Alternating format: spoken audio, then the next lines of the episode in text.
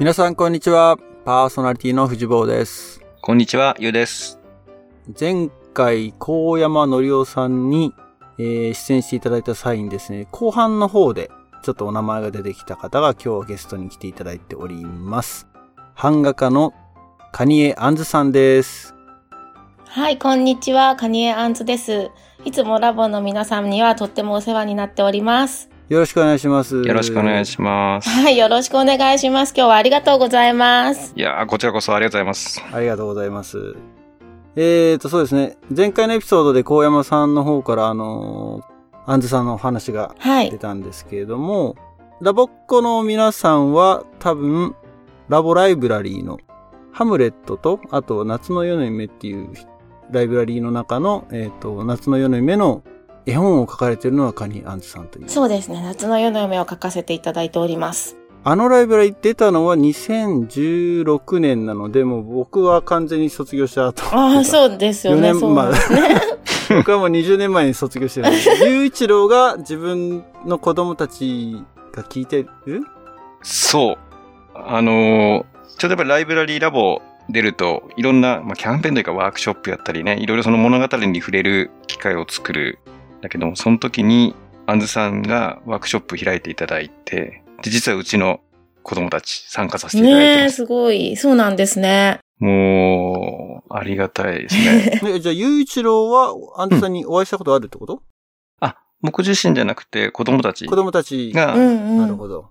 うん、参加していただいて、で、ちょうどその、まあ、コメントもいただいていて、ええ すいません。はいなんだろあの、うちのその次男の絵を本当見てて飽きないです、みたいな、う。うん。いう、もうすごい、もう、私たち夫婦にとったらですね、もうありがたいお言葉で。はい。まあやっぱりユニークで面白いキャラなんですけどね。なかなかそういうところを捉えていただいたので、えー、じゃあ、感動しました、きっね。とね、面白い、ユニークの素敵な絵だったんでしょうね、きっと。ちょあだいぶユニークな。じゃあ見たら思い出すのかもしれません。あ、ぜひ、ちょっと後でそうですね、はい。パシャッと撮あっ、て。ぜひお送ってください。はい。見てみたい。はい。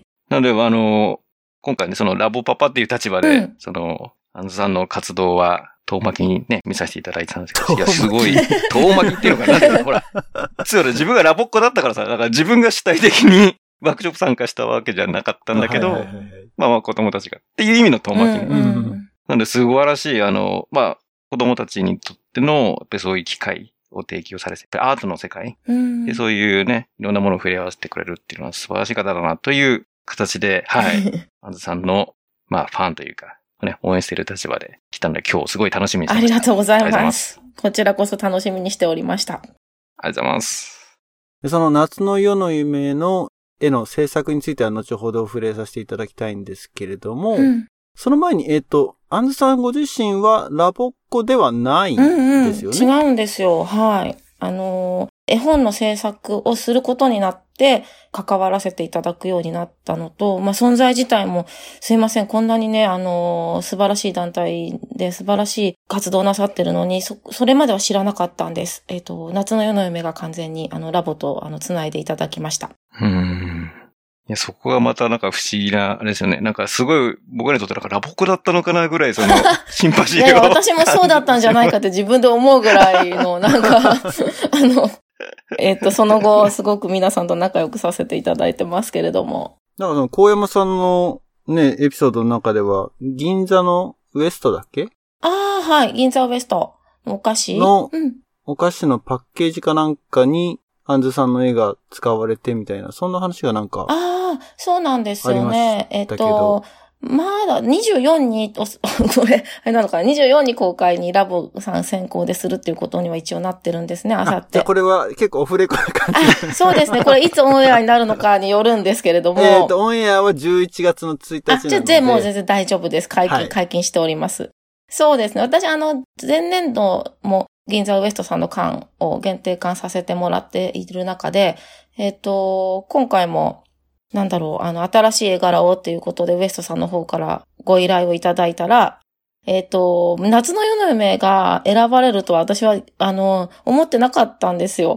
お花とかなんだとか、もっと動物とかを、あの、普段、ウエストさんは、あの、お好きなので、そういうののご依頼がまた来るのかなと思っていたら、あー社長さんがあの絵本を読みまして、読んだらしくて、はい。あの、あの本ってすね、一般発売してくださっているので、それもあって、あの、社長さんが持ってらして、で、あの、ぜひこれがいいと言って、あの、びっくりしました。はい。ティターニアっていう妖精の女王様を缶に、あの、書いてほしいということのご依頼でした。なるほど。あ、そういうご縁だったそう、ね。そうなんですね、ウエストさんは。はい。っていうので、そうですね。クリスマスぐらいの発売になるのかな。おお、うんうん。あ、これでも限定なんですね。限定なんです。毎年限定なんですよ。すいません。一週間とかで7000、お7000巻出るんですけど、一週間ぐらいで売り切れちゃいます、いつも。なるほど。その後メルカリとかでなんかいろいろ缶だけが、一人、一人歩きして売られてたりとかするので、なんかそういうのも目的として買う人がいるのかな、きっとそれでなくなっちゃうんですよね。いやー、まあでもそれはそれでね、やっぱり希少性というか、あの、ファンがいるっていう裏付けなのであれですけど、いやーこれ、ちょっとラボ界で多分ざわざわしそうだなっていうあそうで、それで。でまあ、これも、その後発表になるので、全然今11月1日なら大丈夫と思うんですけど、あの、やっぱりラボの本部の方からテューターさんにちゃんとお知らせしたいということを、えっ、と、ご依頼をいただいて、うちの方はとりあえずテューターさんの が欲しいという人の分を確保するように今、ウエストと交渉中で。めちゃめちゃ生々しいですね。なんかすごい、こう、あの、盛り上がってくださっていて、まあ確かにね、中に絵本の説明もちょっと入れさせていただくっていうか、絵本にも触れるので、あの、缶を開けると、アーティストからの、ななんていうんですかね、メッセージですっていうのが、あの、ウエストの缶の中に入るときに、これは夏の夜の夢っていう絵本の妖精ティターニアですよっていうのが入るように、あの、仕掛けてもらっているので、ウエストさんにも、ちょっとまた、なるほど。うん、もう一回こう、夏の夜の夢を、の絵本が、あの、一般の方々にも広がるといいなと思っています。おー、これ、難しいですね。あの、難しいっていうのは、この7000巻ですけど、絶対にラボファンだったら欲しいじゃないですか。でも、ラボ以外の人にも知ってほしいっていう、この。いや、うん、そうですね。ラボ以外の、ね、ウエスト本当に人気があるというか、うんお菓子として、お菓子屋さんとしてファン持ってるところなので、なんかこう、本当にね、ラボの方々ももちろんのこと、うん、一般の方々が開けると、夏の夜の夢について知ることでラボを知るみたいなになったらいいなとは思ってますけど。う。うんん。これは欲しいけど、あの、いっぱい抑えすぎちゃダメですね。あとはプレゼントにぜひ、あの、自分、そっか、プレゼントすればいいですね。そうあの、ラボを、に興味がありそうな方にプレゼントにしてください。なるほど。それを言ったら、テューターね、2、30個抑えちゃうじゃないですか。1パーティーあたり。すごい。あ、でもこれはすごい情報ですね。うんちょっと偶然だったんですけど、はい。うん。で、この申し込み方法情報あ、そうですゲッねトしない。といけない後ほ。ど、あの、ちゃんと、うんえっと、今、あの、ウエストさんと交渉中で、ちょっと、ある程度はパッとなくならないように、うちの方で確保しようかって話に木原さんとなってます。井原さん。出ました。事務局ネームが出ました。ピー入れといた方がいいこれ。わかんない。もう大丈夫大丈夫。キーパーソンの名前が手に入ったので。はい。よし。アナザードンもご縁のある方になりそうなので。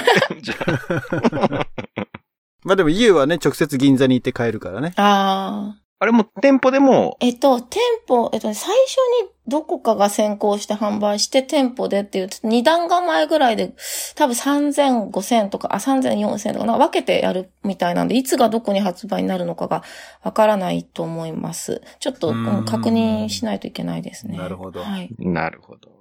いや、これはちょっと、一大イベントですね。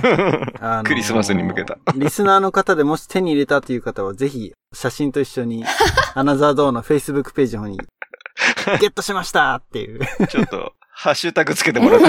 アナザードンって。本当は、あれですね、きっと絵本と一緒にどなたかにお菓子と絵本をと、あの、プレゼントにしていただくと、きっと素敵なんじゃないのかなって自分で言うのもなんですけれども。なんかね、こう、絵本とクッキーっていうのもいいなと思いました。それいいですね。うん。さらに CD もついてきたらねあ、。そうですね。CD 付きはもう、あとはあの、ラボの入会の申し込みそうそう、それも全部一緒に入れそうそうて。まあやりすぎるよね、あれですけど。もうそれぐらい素敵なね、セットですね。ありがとうございます。CD 聞いて、絵を見ながらクッキーをかじって、ですね。コーヒー飲む。最高じゃないですか。そうですね。ライブラリーをこう開きながら、こう、はい。お菓子を食べていただければ。いやー、最高ですね。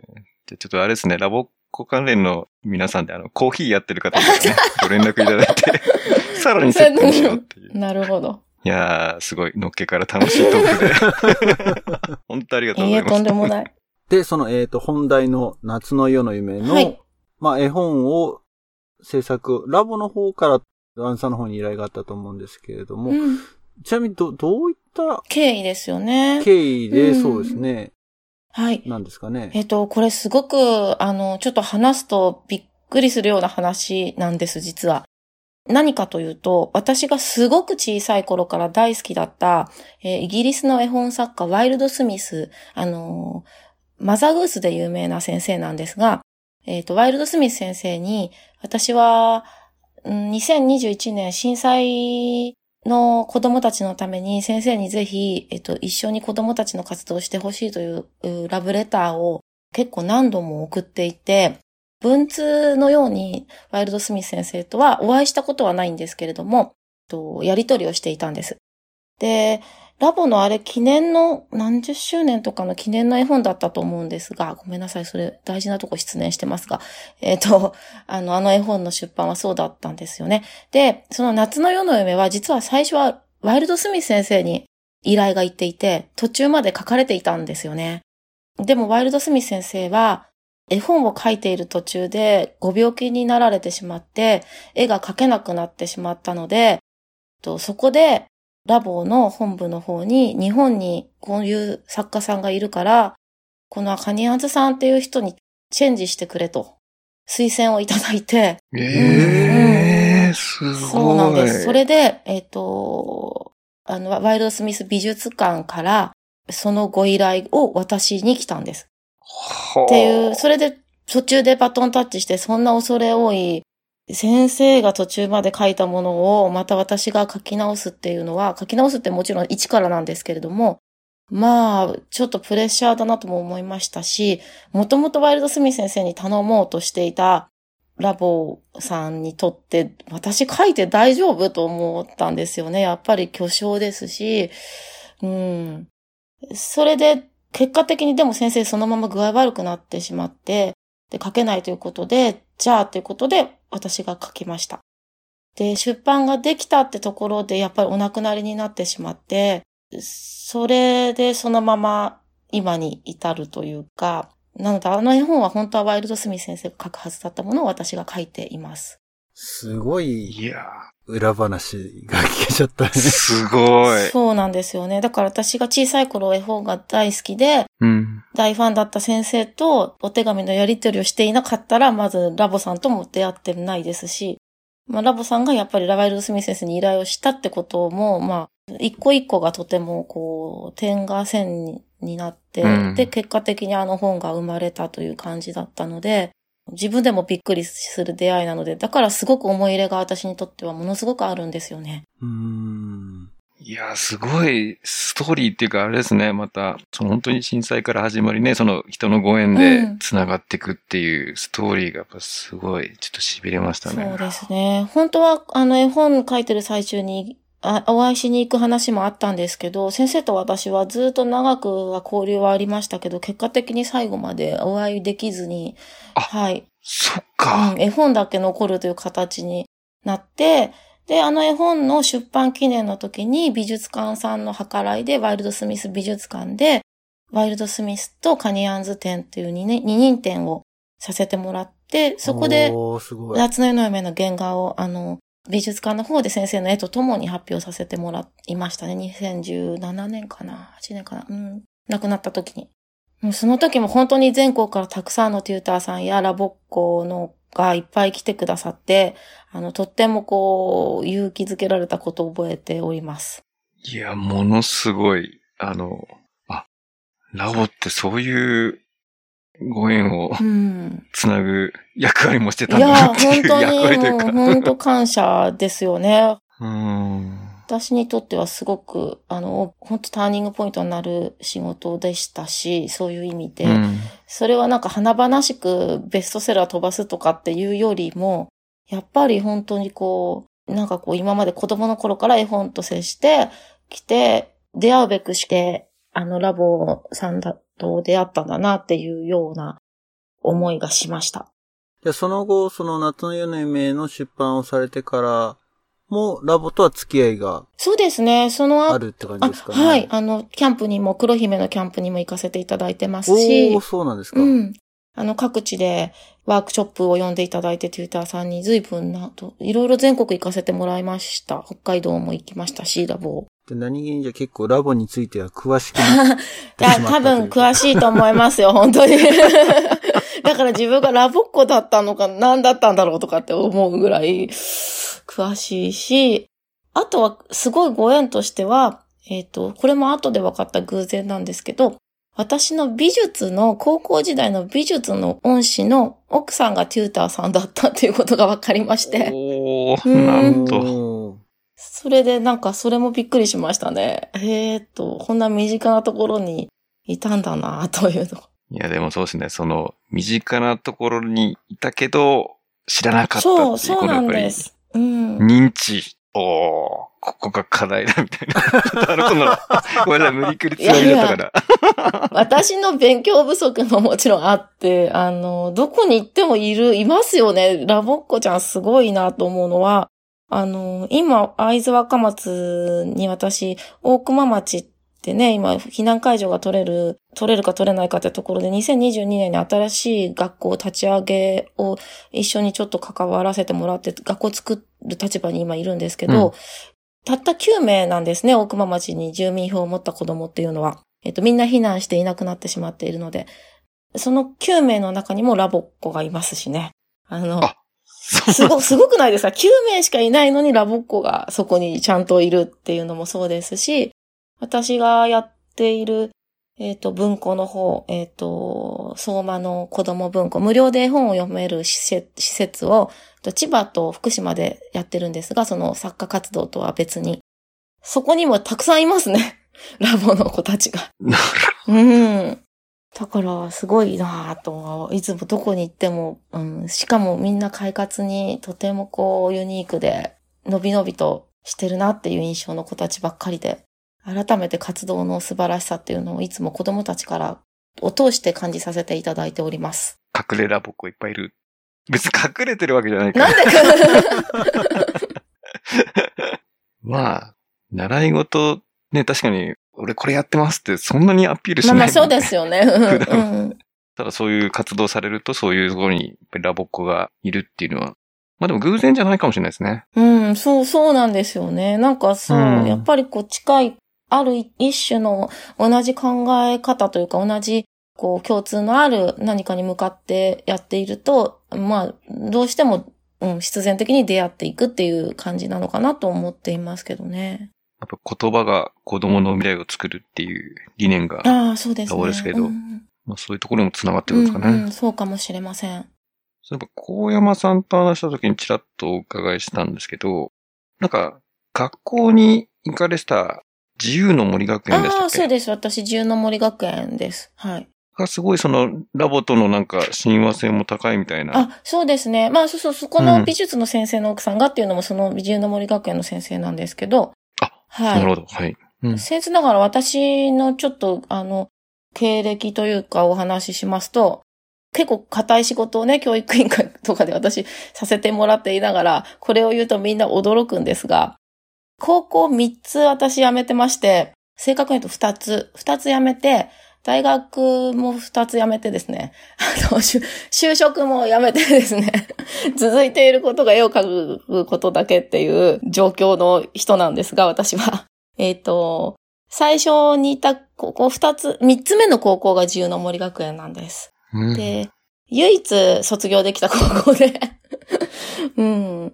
あのーそれはやっぱり、どこに行っても窮屈で、うん。何かこう、右向けば、この際左向こうみたいな子だったんで、右をね、向けって言われれば左向いてみようかなっていうようなところがある子だったんで、なんかこう、どっちかといえばこう、何かいつも疑問を持っちゃって、なん、なんだろう、うん。ちょっとやっぱり馴染めなかったんですよね。で、1校目は日本の学校で、2校目はアメリカの学校に実は行っていて、それも、うん。それは逆にフォームシックでもう日本帰ってきたくなっちゃってダメだったりとかして、それで出会ったのあが、インターナショナルスクールとかじゃなくてアメリカに渡ったってあことなん、ですそうです。はい。うん。あの、マスカティーンっていうものすごい田舎に行きましたけど、あの、うん。まあまあ、そう、それで、やっと、人よりちょっと遅れて、高校に入ったんですね。そこが自由の森学園。で、そうですね、ラボとはすごく共通点がある学校だと思います。中高一貫ですけど、私は高校からしか行ってないですが、自由の森学園も、実はすごくこう、卒業生たちが、あの、隠れ自由の森学園生がいっぱいいるんですが、あの、まだね、30年っていう、そんなに歴史が、あ、35年間も、歴史がものすごくあるっていう学校でも、まあ、ないといえばないので、ここに来て、卒業生たちが大人になっていて、こう、教育の結果が出だしているところもあって、ううんん、そんな中、やっぱりとっても特殊な教育をしているがばっかりに、とても資金難に陥った時期に、えっ、と、私たちの卒業生が、大学の名前を出さないで卒業自由の森っていう風にしようと。うん。みんな最終学歴になっちゃうじゃないですか。だから、うん。あの、私なんかも美大とかってなっちゃうと、結局自由の森学園の方に多大なる影響を受けているのに、なんだかこうわからなくなって PR ができないので、卒業生はみんな自由の森学園卒ってやろうよみたいなキャンペーンっていうんですかね、学校学校を助けようよみたいなことになって、それをこう発信しだしたら本当にものすごく入学希望者が増えたんですよ。へえ。いや、まあ、星野源くんとか、なんか結構いろんな有名人がいっぱいいるっていうのもああったので、その人たちが急にやり出したら、わっと行ったっていうのがあって、うん。それまではね、母校のことってあんまり喋ることがなかったけれども、まあ、講演会があれば必ず自由の森の話を入れてみるとかっていうのをみんなで示し合わせてやったことによって、今、うんうん、すごい倍率も上がって、あの、一時先生にお給料が払えないぐらいになってたんですけど、完全に復活をしてますね。なので、うん。どうしよう、そのラボとの共通点、資金なんだったりして。大山さんだから、何の共通点で言ってんだろうなと思って。なるほど。確か、そうですね。その流れだったらと思うと、ちょっとここはカットするかは、藤本 に任せるけど。その流れで小山さんが、あの、私にどうやったんですかって聞かれて。なるほど、なるほど。私中心でそれやってたわけじゃないので、あれですけど、でもね、あの、資金な云々じゃなくて、こんなに素晴らしい、あの、活動なんだから、うん。皆さんがこうやってラボでこんな経験をしましたっていうことをたくさんこう外に向かって発信するっていうのは、ね、ECC みたいに CM やってるわけじゃないので、あの、うん。うん、OB、OG の人たちからが一番の宣伝塔でしょうしね、さらに別に何かこう悪いことを説明するわけでもなく、絶対裏、あの、英語教育は完全に突き抜けたものがラボにはあると思ってるので、英語習いたいなんていう子がいると必ず私もラボがいいと思うよって近くに、近くにないって言うけれど、それをね、皆さんがやったらだいぶこう、いいんじゃないでしょうかね。はい。いやー。ちょっとこの今、すっごい面白かったんだけど、あれだね。もしかしたらサポーター向けにカットしてあげるかもしれないけど。あの、競合他社の名前とかはあすいません すいません。まあまあでも冗談、ですけど。でもすごいいいですね。やっぱり自分がいたコミュニティをね、やっぱり応援したいっていう気持ち。うん。これはすごいいいですようね。んあの、どうしてもね、その宣伝って営利目的じゃないけどね、何かしら、何かがその宣伝によって、その人を利するっていうわけではなく、うんもう好きだったってあいう、このね、そうそう。思い、一ピュアな思いで。うんうん。一番のね、あの、大事なことですよね。それを広うん広めたいって気持ち自体はうん。思いますね。でも本当そのムーブメントのおかげで、ね、こうやってアンさんと我々も知り合えたりとか、ああ、本当にそうですね。あの人のご縁がやっぱ繋がっていくものなので、うんまあこのなんか、やっぱアクションによって生まれてくるいろんなものって、それがすごい楽しみな、うんうん。個人的には気がしていて。本当ですね。うんまあ当然まあラボを応援しようっていうのもあれば、やっぱり応援してる中でね、また出会っていく情報だとか人、うんうんでまた新しいものが生まれてくるかなみたいな期待感を持って、うん。今回の活動、特に小山さんを中心とし。た熱い動いや、きが。感、感激しました、やっぱり。ちょっとその話を聞いて。うん。うん。そうですね。高山さんも、で、肝心なことをお聞きしますけれど、英語って喋れるようになるんですかって 聞 聞いたんですよ。うん。そしたらなんかやっぱ素敵なお答えが返ってきて、喋れる喋れないじゃないってことをラボでは学べるんでって、あの、もちろん、あそう、あの、その文法だなんだじゃなくって、あの、いろんなこ国際交流をさせてもらうことによって、あの、どんな地域の人たちとも仲良くなれたり、言葉の壁を越えるっていうことを、あの、英語を通して教えてもらえるから、あの、普通の英会話教室じゃないんですって、あの、おっしゃられて、あ、なるほどなと思って、やっぱこう、英語を介して、それ以上のことを皆さん、あの、学ばれてるんだろうな、ラボでっていうふうには思いました。うーん。いやー、めちゃめちゃホットなトピックですね。前々回にちょうどその話を、それをテーマにして話をしたあ、そうなんですね。回が、高山さんが出演される前の回ですあね、。そうですか。えーうんラボで英語がペラペラにっていうぜひ、ぜひあの、あ後で聞いていただきたいなあ、と。はい。聞きます。そうですね。はい。ちょっと興味がありました。あの、展覧会とかやってると、夏の夜の目をこう、暗唱して、あの、みんな店に来てくれるラボっ子ちゃんとかがたくさんいて、それはそれは発音よく、ダーッと全部パックのセリフを覚えて、うん。ね、やってくれたりとか、なんか目の前でこう、おしゃべりしてくれたりとかするので、ああ、やっぱすごいなと、英語に関しての能力も上がるんだなっていうことは分かってたんですけど、やっぱりその小山さんのお話を聞いて、そ、それだけではないことをこう、いろんなラボの活動で、あの、こう学べるんだなっていうのはすごく思って感激しました。こうやって改めてあれですね、その、ラボを体験しなかった人が、まあ、外からね、うん、見て、うん。そういう、なんていうか、言葉にしてくれたり、あの、そういう印象を受けたっていうところも一つ。やっぱりラボの中に入ってるとどうしてもその、言語化をしないというか。ああ、そうですよね。い当たり前のことになっちゃうし、ずっとこうね、しかも皆さん小さい頃から大きくなるまでずっといますもんね。それもすごいなと思います。いや、じゃあちょっと、あれですね。あの、24日にまだ、その、キックオフみたいな感じで、いろいろ今後、なんか企画が走って展開されていはくみたいなのもちらっとは聞いていて。なんかそこら辺はまだまだ、あの、具体化はこれからみたいなんですけど、うんうん多分、あの、アンズさんも、その、ムーブメントに巻き込まれつつある。お仲間に入れていただければ何なりと言ってください。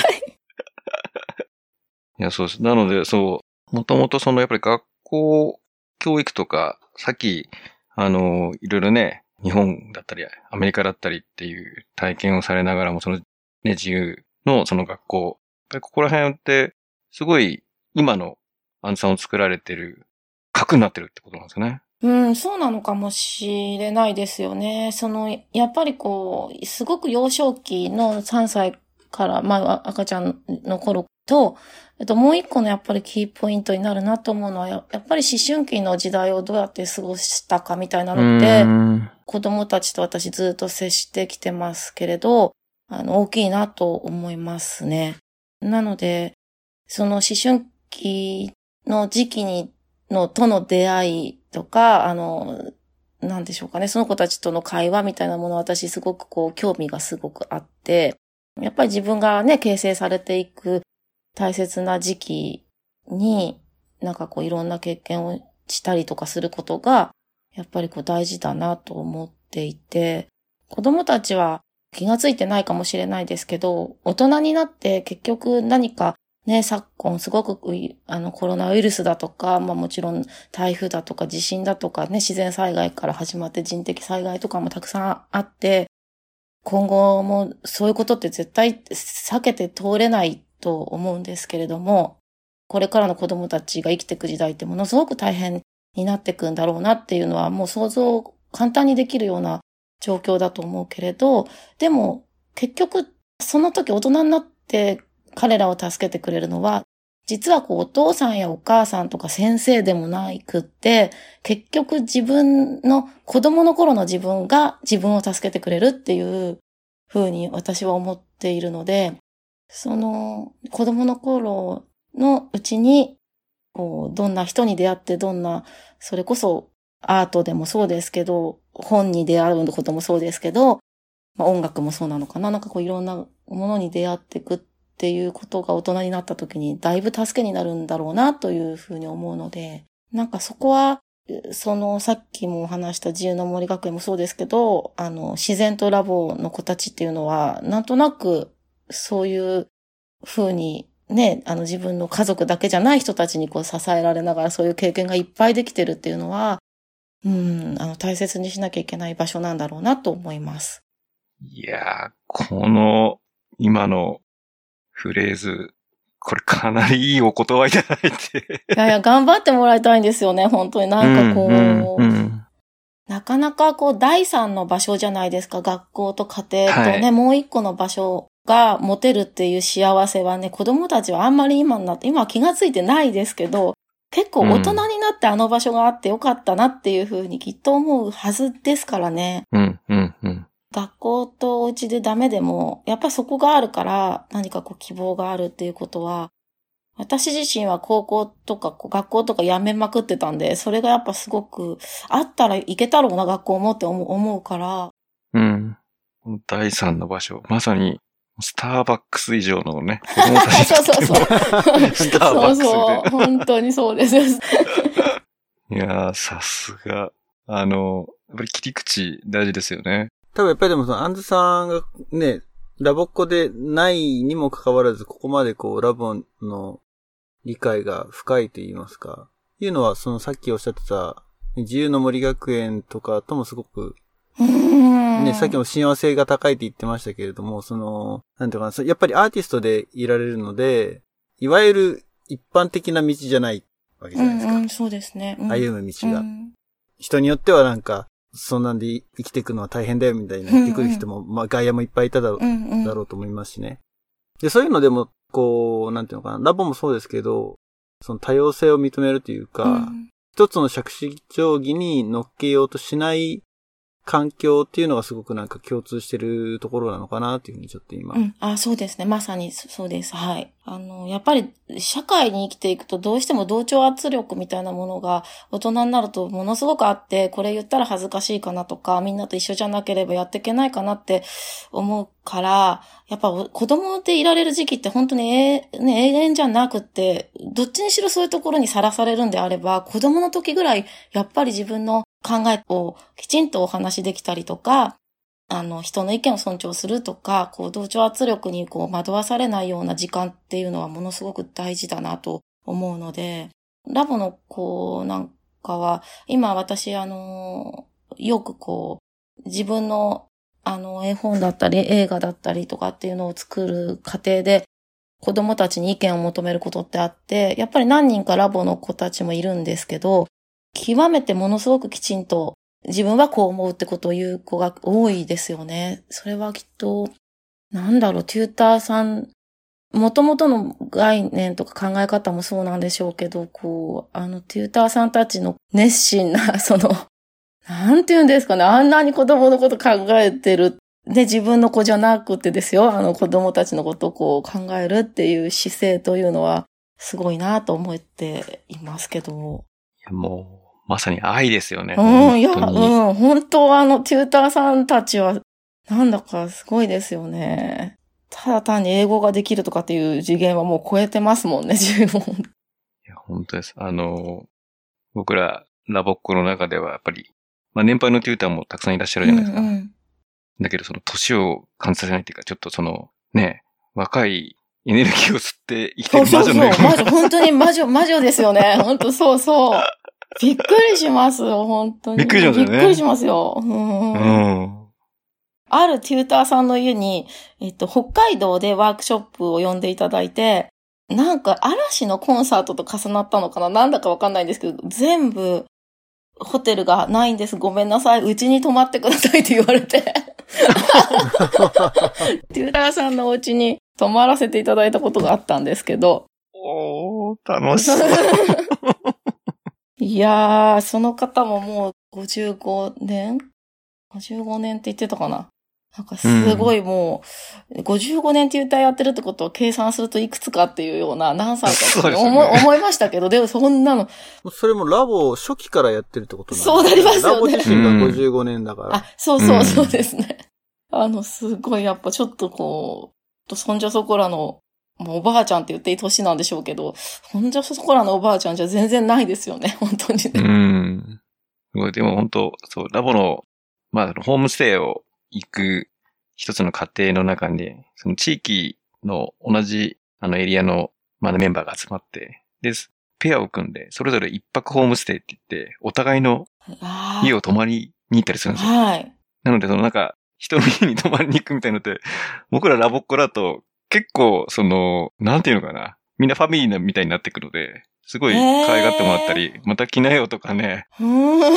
で、本当それが当たり前のようにやっちゃうと、あの、一歩外出ると、ん？なんか慣れ慣れしい、ずずしいみたいな。いや、でも強くなるし、なんかこう、いいですね。本当そういう感じはすごくします。うん。なので、未だにあの、同じパーティー、同じ先生のとこに集まってた仲間内は、もうそれぞれのその、お父さんお母さんも、みんな子供の頃から知ってるので、ああ、そっか。もう親戚のおじさん、おそうばさんですね、きっとね。状態ですね。うん。うんなんかすごいご縁が多分あって、ラボをやってた方々は結構あの、書籍っていうかあのね、出版業界でもかなりこう、よく合うんですよ、私。うーん。結構私の本2冊ぐらい、私実はラボでしたって言われて、やっぱみんな実はっていうね。そうなんですよ。あの、多分はい、一応、一応本を作るってなると、多分私のことを調べるじゃないですか。そうすると、夏の夜の夢が出てくるじゃないですか。そうすると、やっぱりなんか担当編集者さんは必ず、私ラボだったんですって言って。ねえ、だからやっぱりいろんな業界で皆さんいろいろしてるんだなとかって思いますけどね。数は半端ないはずだからね。うん、そうですよね。何人ぐらいいるんですか？今もうわからないか。どうなんだろう？卒業生含むと。この前、ね、小山さんがおっしゃってたのは、計算上は30万人がいるって言ってましたからね。すごい。計算上は。計算上は。うん。まあね、55年の歴史で、1すごい。年間でどんぐらい、1世代に何人いるのかもわかんないけど。でもそれでもやっぱり、どうだろうな僕らの感覚だと、クラスメートの中にいたかって言うとやっぱいなかった気がする。学年で数人ぐらいな感じだったかな同じ学校の中でも。うんうんうん、うんそうですよね。きっとね、30万人ってことは。なんかでも、熱量も、そのパワーもすごいあるので、なんかすごいもっとたくさんいる気がする、学校内とか。アンさんとかの引き寄せじゃないですけど。うんよくある本当にパワーに。そうなんですそうそうそうそう。よくあるん賛ですよ。同する人の中にやっぱりラボっ子率が高い高いっていうですね。のなんか本当にすごいご縁がすごいあっちゃって。共鳴するみたいなところはあるかもしれないですね。うん。なんか逆に私が質問するのもなんですけど、やっぱこう作家として気になるのが、えっ、と、お二人はこうラボを通してきっといろんな絵本に出会われてると思うんですけれども、やっぱこう絵本絵本がこう今に生きてるなとか、こうやっぱり読んでてよかったなっていうのってどう、どういう時ですか？と、またどんな絵本ですか？えっと、まあ、絵本っていうものが、まず身近にあって、それにすごい自然に触れ合ってうんうんうん。のがあって、で逆に言うとその、まあ、ラボにいたからその、やっぱり縁、ご縁っていうか身近にあったのかなっていうのもあって、で自分がその、まあ、子供たちが生まれて、はいやっぱりその絵本を買い与えてあげようとか、あの、なんか好き素敵な本を読んであげようっていう時に本屋さんに行くじゃないですか。その時に初めて、あ、これこれラボにもあるぞ、ラボにもあるぞみたいな。あその長男の時に、まだラボ入ってなかったあ。ので、うん。まあ最初にじゃあなんか絵本見に行こうっていうコーナーに行った時に、あ、だるまちゃんとか亀有ちゃんがあるとか、そういうその、あ、これが一般的に、その、置いてあるもんなんだみたいのを知ったみたいな感じがあったのへで、ー。なんかその、ごめんなさい、ご質問にダイレクトに答えられてるからあれなんですけど、そう考えると、そういう絵本が自然にあって、その質の高い、非常にいいものを、うんあの、ラボの中で出会わせてくれてたんだなっていうのを、うんあの、一歩出て初めて気づきましたね。ね。なので、やっぱり影響をめちゃめちゃ受けていて、うんやっぱりなんか買う本買う本の中に、やっぱりその、ラボで、そのテーマ活動の中でうん題材としてあったものとかっていうのを見ると、ついついやっぱり自分も手にして、ねもう一回読んでね。う。ん、のがあったので。で、特にその、面白いなと思ったのが、例えば、国海っていう、えー、題材があったラクダコムニさんだったかな？その結構もう抽象的なんですよ。うんうんうん現代文学というか。んんだから子供たちにとって分かりやすいものとかではなく、うんうん本当にその、ランドがあったみたいな中で、なんかもう本当に形と何か絵の、要するに人間の描写とか全くなく、抽象的なものがあって、やっぱ当時はなんかさっぱり分かんないじゃないですか。はいはい、そうですね。うんでもな中学生、高校生ぐらいになると、なんかそれを解釈しようとしたり、いうんろいろ調べたりとか、うんうんその世界観に触れたり、そのアートっていうものに、そこで実は入り口で触れてたんだなっていうのがあって、うん昔やっぱり分からないもの気持ち悪いから、なかなか分かりやすいものに行っちゃいがちじゃないですか。うんそれをそういった抽象的なものを、まあ、絵本を通して、うんラボの世界で入ってきてたっていうのは、まあ、それも後から気づきましたけど、すごいことをしていただいてたんだなっていうのを気づきました。ピーターパンとかもそうかなあ、ピーターパンそうですね、ラボの。丸とかも。はい。とっても。抽象的だよね。うん。すごいですよね。あれを編集部が選ぶということ自体がとっても、あの、挑戦的というか、うん逆を言えば子供のことよくわかってるんだなっていうふうに、私も感心していくつかライブラリーを見させていただきましたけど、うん。あの、そうなんですよね。まさに、あの、先ほどおっしゃっていた、その質の高いっていうのは、ラボさんの作り方は、あの、本当にそうで、どのぐらいかかって、1年ぐらいかけて夏の夜の夢も作って、描いて、原画の選定をしてっていう形を、本文の方々と取らせてもらいましたけど、うん。あの、すごく丁寧ですよね。あの、ちょっと本当に一般の書店に並ぶ本の絵本なんかも私何冊かやらせてはいただいてるんですけど、それよりも丁寧じゃないかってぐらい遜色がないというか、あ、こういうふうにきちんと本当に絵本を本気で作る、うん。それを教材に使うんだっていうのはね、なかなかこう、どこ探してもこのやり方ってないんじゃないかなとやっぱり思って、で、それでいて描き方もそんなに子供に寄せて描く必要はありませんっていうふうにやっぱりおっしゃってくださるので、うん。あの、やっぱ作家としてもやりがいがあるし、そうですね、なんかこう、こう一冊一冊すごい丁寧に作ってますよね、本当にね。うん。まあ、本もそうですけどね、あの、CD の音声のああ、方もね、すごい本当に、うんうん。気合い入れて作ってるっていう、あの、事務局の方のお話とかも聞いたことありますし、うんうんうん。声優陣もね。ね本当にプロの方々を揃えて、本当贅沢な、あの、本というかね、あの、CD ブックですよね。でやっぱりその、まあどういう方がやっぱり関わられてるのかって、そのお仕事を受けるときに、やっぱり皆さん、ね、やっぱり確認は、されるみたいでうんうんそういう時に、あれ？とか、あと逆にその口コミで、その出た方から、いや、ラボいいことやってるから応援したいんだよね、みたいので、そ。の、ね、広がっていったみたいな話も聞いて。うんうんうんそうだと思います。うんあうん。ラボ、すごいね。ラボすごいね。いや、そうですよ。ね本当に、あの、中にいちゃうとわからないことってたくさんあると思うけれど、あの、うん作家としてご仕事させていただいた中でも、本当に、すごくこう、丁寧だなというか、気も、気持ちがあるなという、う。うんーん、という感じがしましたしね。どうして思いついたんだろうというようなシステムですよね、その絵を。すごいなと思いますよね。こう、ちゃんとこう、プロの先生に教材をこう、絵本でって言って CD で。結構真面目に夏の夜の夢を書いた時も、やっぱり調べないといけないなって、いろんなことをきちんと学ばなきゃいけないなっていう気持ちに、やっぱりな、なりまして、あの、うん。ご依頼をいただいて、あの、ラボさんのいろんなことを調べさせてもらって、で、まあ、いざ書くぞって言った時に、これはちょっと、うん、子供のための、なんていうのかな。子供のただの問題集作るのとも違うし、うん。トレ、トレーニングブックを作るっていう気持ちでやらずに、本当にどこに出しても恥ずかしくないきちんとした絵本を作らなきゃいけないなっていうふうにやっぱり思ったんですよね。で、もともと私はシェイクスピアの研究にロンドンにいたので2年半ですけれど。シェイクスピアの研究だったんですか？そうなんです。それも別に。なるほど。あの、偶然ですよ。夏の夜の雨それを知って私に声がかかったとか、うん、ワイルドスミス先生がそのことを知ってたってことではないんですけど、うん。成り行き上、シェイクスピアの美術の研究にずっと行ってたんです。で、それで夏の夜の雨も、もともときちんとそこでいろんなことを分析したり、夏の夜の雨の舞台について美術的にいろいろこう挑戦はしてきたつもりだったんですけど、改めて子供たちに伝えるとなると、どこをピックアップ、クローズアップして絵を描いたらいいかっていうのはとってもやっぱり悩みまして、あのね、今まではこう大人、大人向けですよね、完全なと思ってましたから。うん、ちょっと森のね、夏の森で男女が繰り広げる恋愛コメディですからね。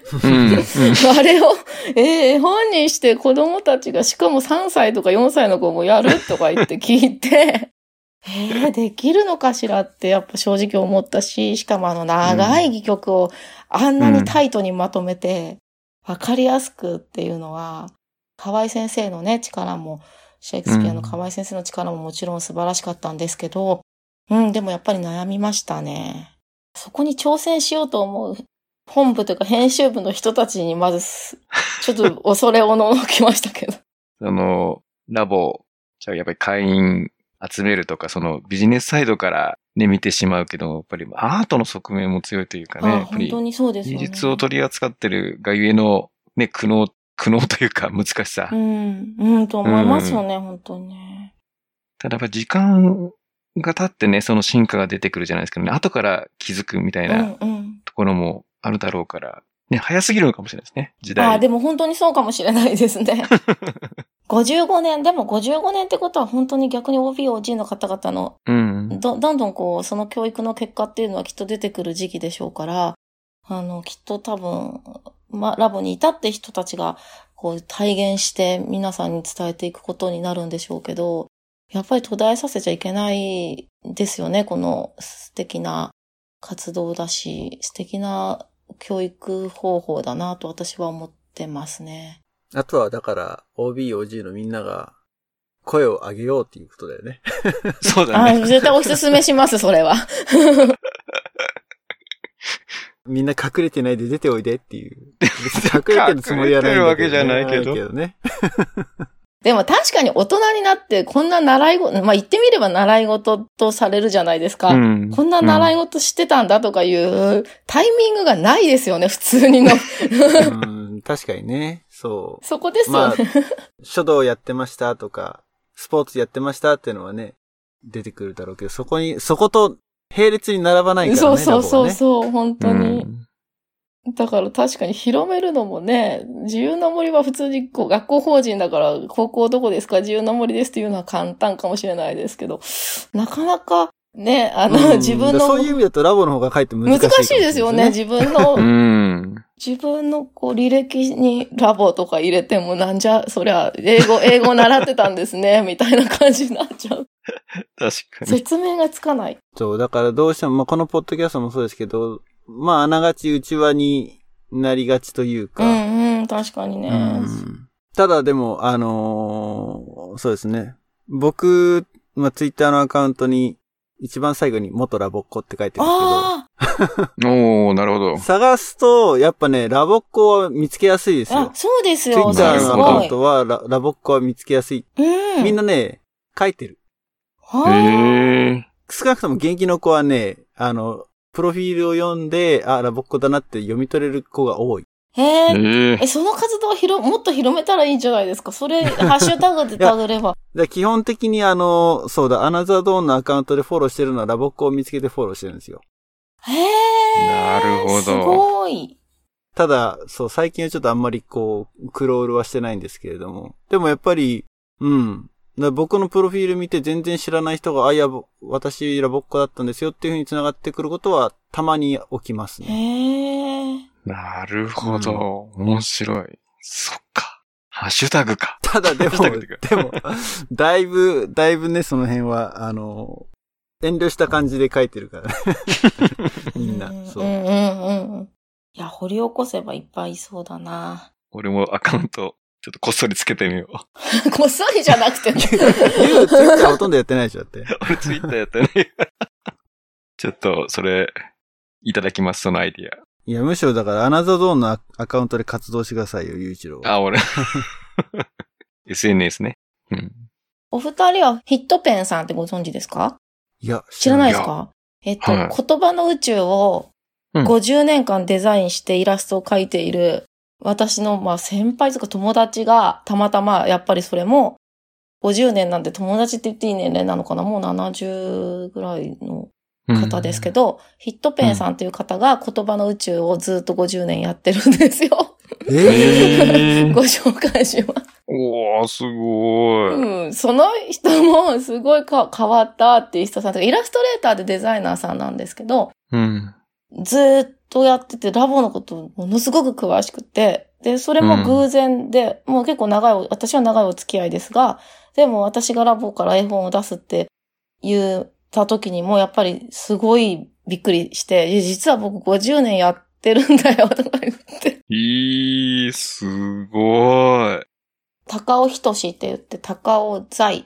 高尾さんって普通の高尾の高尾？うん。地名の高尾で、財って書く、あの、祭、祭って書くっていうんですか？なんていうのう？ん斎藤の祭みたいな字っていうのかな、が本名、本名です。まあ、外国の方かと思ってた。あ、違う。ヒットペン、あ芸、芸名っていうんですか、ペンネームがヒットペンさんなんですけど、うん、その方もやっぱりすごくこう、ラボっ子でもないし、ラボとずっとお仕事をしてきたっていうだけなんだけれど、すごくこう、やっぱ共感をしていて、ラボのことをすごい思っていて、こんなんじゃダメだよ、もっと頑張って宣伝しないと、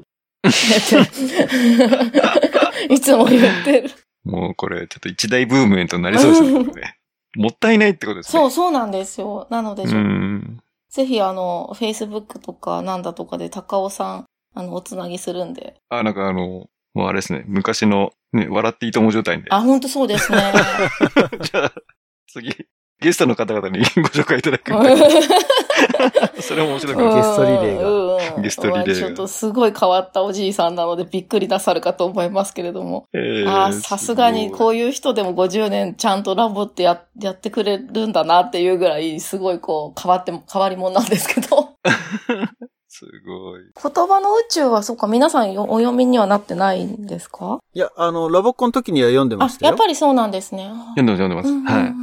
うんただそこの、何かね、誰が書いてるとか、その、ねえ、デザイン、ね、隅々まで見てなかったので。そうなんです。そこのイラストとデザインは、高尾さんという方が、ヒットペンさんがやっております。なるほど。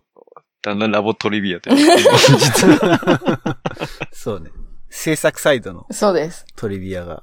でもやっぱテューターさんともすごい仲良くなさっていて、テューターさんはすごく詳しいんですけどね、高尾さん。そうなんですよ。だから結構、テューターの方々はそういうやっぱりね、いろんな背景とか、うんあのー情報を持っているので、うん でもほら、熱が高いからぐわーって話されるけど、よくよくね、落ち着いて聞くと、あ、そうなんですね、みたいな こといっぱいああ確かにあります。あの、結構だいぶ興奮するじゃないですか。ああこれだけすごいっていう話をしようとすると。まあそこね、理論整然と話されてもあれなんですけど、やっぱりね、皆さん熱い方が多いので、実はラボすごいのよっていう話の中に、うん。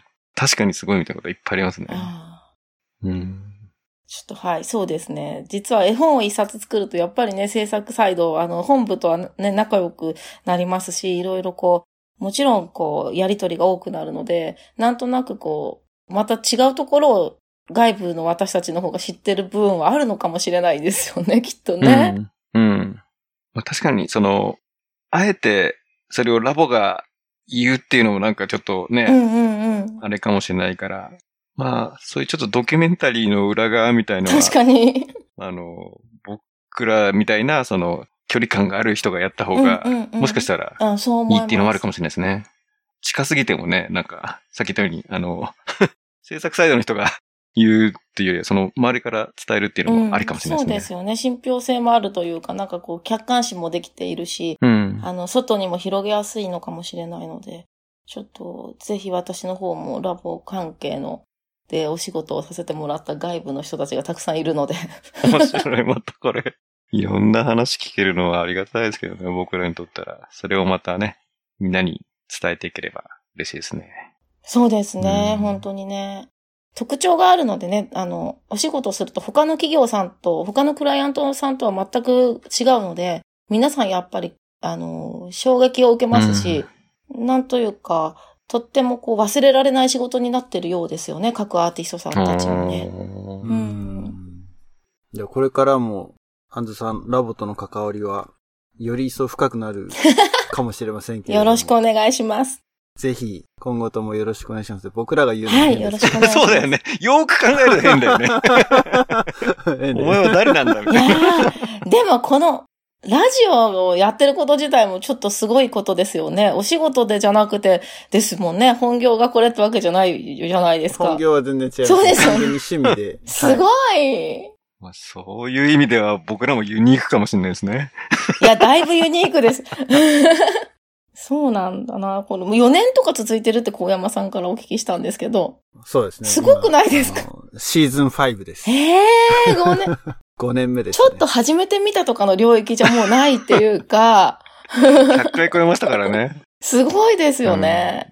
気楽に、気長に気持ちよくをモットーにやってるんですけど、まあでも月2回配信っていうこのペースが長続きの秘訣なのかもしれないですね。ああ、でも結構編集あまりこう、うんまあ、大変では大変大変なんですけど大変ですよね。大変すぎないぐあらいがーなるほちょうど。ど。まあそうですよね。そうだ、私あの、この場を借りてちょっとラボっ子ちゃんたちにお知らせをしたいんですが、あいいですうん。かおはい、どうぞ。えっ、と、先ほどね、あの、息子さんが、あの、絵を描いて私が、えっ、と、何かコメントをしたんですとかいうふうに、えっ、と、おっしゃってくださったんですけど、あの、夏の夜の夢の絵は、えっ、と、いろんなところで私が展覧会をすると皆さん、絵を描いたよって持ってきてくれるラボっ子ちゃんたちがたくさんいるんです。で、それを、あの、には、すべて私、あの、お手紙とえ絵はがきと返しているようにしています。なので、あの、読んでいただいたら、またどこかでお会いした時に子供たちも絵を持ってきてくだされば、私、お手紙でお返ししますのおで、あごい。結構地道にもう2016年からずっと続けてまして、そんなに公表はしてなかったんですけど、なんとなくそういう流れになっていまして、あの、だから結構全国いろんなところ津々浦々展覧会で行くので、その時持ってきてくれれば、その場ではちょっとお返しはできないですけど、あの、東京のアトリエに戻ってからお送りしますので、遊びにいらしてくださったら、ぜひ絵を持ってきてください。いやー、最高ですね。あれですね、あの、うちの次男が特別ってわけじゃなかったっていう。冗談冗談冗談。すいません。はい。あの、いや、本当嬉しかったし、あのね、やっぱり大事ですね、そういう体、なんだかな、やっぱりアーティストの方から直接もらえるっていうのは非常に、そうなんです。さっきのお話の、にこれがリンクするんですけど、私もワイルドスミス先生との、あの、お手紙のやりとりで、やっぱりこういうふうに絵本でラボに出会えたりとかしているので、なんていうかこう、垣根なく、全然遠い存在だとか絵本を書いてて、なんか悪いんじゃないかとかってね、あの、お仕事忙しいんじゃないかっておっしゃる方もいるんですけど、そんなことは全然なくて、あの、作家の私たちは、もともと子供たちのために絵本を書いたものですから、それがこう、ちゃんとフィードバックをしてくれると、やっぱり励みになりますし、うん、そういうふうに私がワイルドスミス先生との経験があるように、何かもしかしたらそこでつながりが生まれるかも、世代はだいぶ超えてましたし、私たちもきっと超え、だいぶ年齢がお母さんなんかより全然上なんですけど、うん私の方が。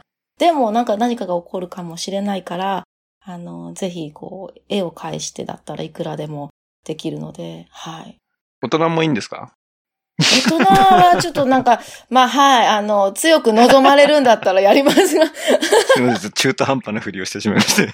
お前書くんかみたいになると、ふってですけど。あでも、すごいですね。やっぱり子供のね、作品のパワーってありますよね。そうなんですよ。見たいっていう純粋な、私自体もあの、全然迷惑じゃなくて逆にあの、書いて見せてもらえると勉強になるし、やっぱりこのエネルギーがもらえるので、そういうリアルなというかね、あの、つながりは持っていきたいなと思っています。ぜひ。うちのあの、長女が小学校1年生なんですけど、やっぱ絵描くの大好きで。ああ、ぜひ、あの、持ってきてください。あの、ちゃんとお手紙でお返ししますのでお願いします。えーカニエアンズさんのホームページ、公式のホームページというのがあるので、えっと、こちらの方のリンクを、えっと、今日のショーノートの方に、えー貼っておきたいと思います。あ、ありがとうございます。はい。あともう一つ、えっ、と、夏の夜の夢の作成に関するカニアンさんの、えー記事がですね、ラボ、あラボパーティーの中に、えーありますので、こちらの方も、えっ、と、紹介のリンクを貼っておきたいと思いますね。はい。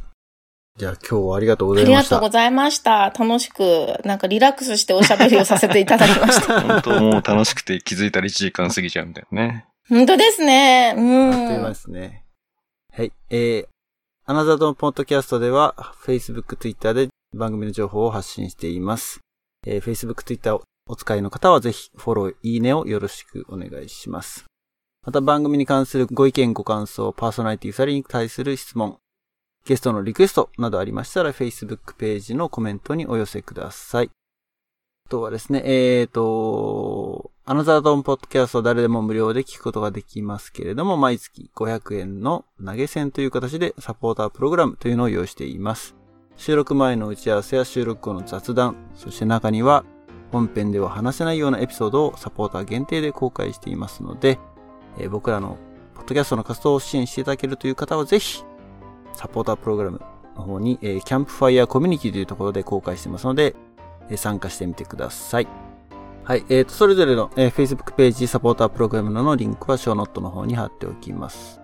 ということで、今日はスペシャルゲスト、カニエ・アンズさんに来ていただきました。あ はい、ありがとうございました。りがとうございました。ありがとうございました。